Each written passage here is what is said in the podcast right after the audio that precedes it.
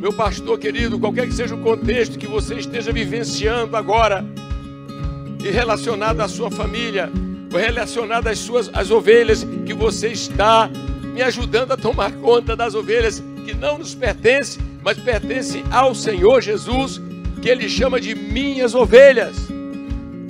Eu quero dizer para você, para você, meu querido parceiro ministerial, que Deus continua sendo o nosso refúgio de geração em geração.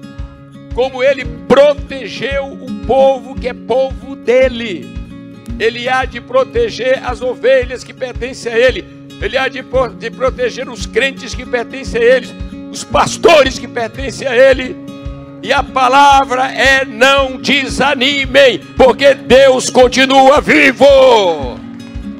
Então nós estamos atravessando esse deserto ou esse vale, mas Deus vem ao encontro.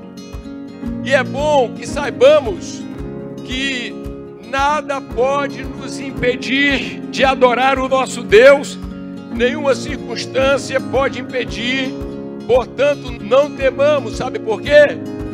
Porque todo aquele que um dia olhou para o Calvário, aquele que creu na mensagem da cruz, seus pecados foram perdoados, e você foi justificado, e você foi regenerado, e você foi renovado. O seu nome foi escrito no livro da vida.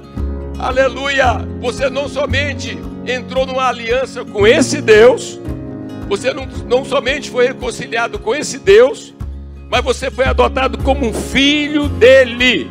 E quando ele dos céus olha para você, quer esteja na Itália, quer esteja na Alemanha, quer esteja na outra América, quer esteja no Canadá, quer esteja na Nova Zelândia, quer esteja na África, na Ásia, em Israel, não importa, os olhos do Senhor percorrem toda a terra e os seus ouvidos estão atentos à vossa oração.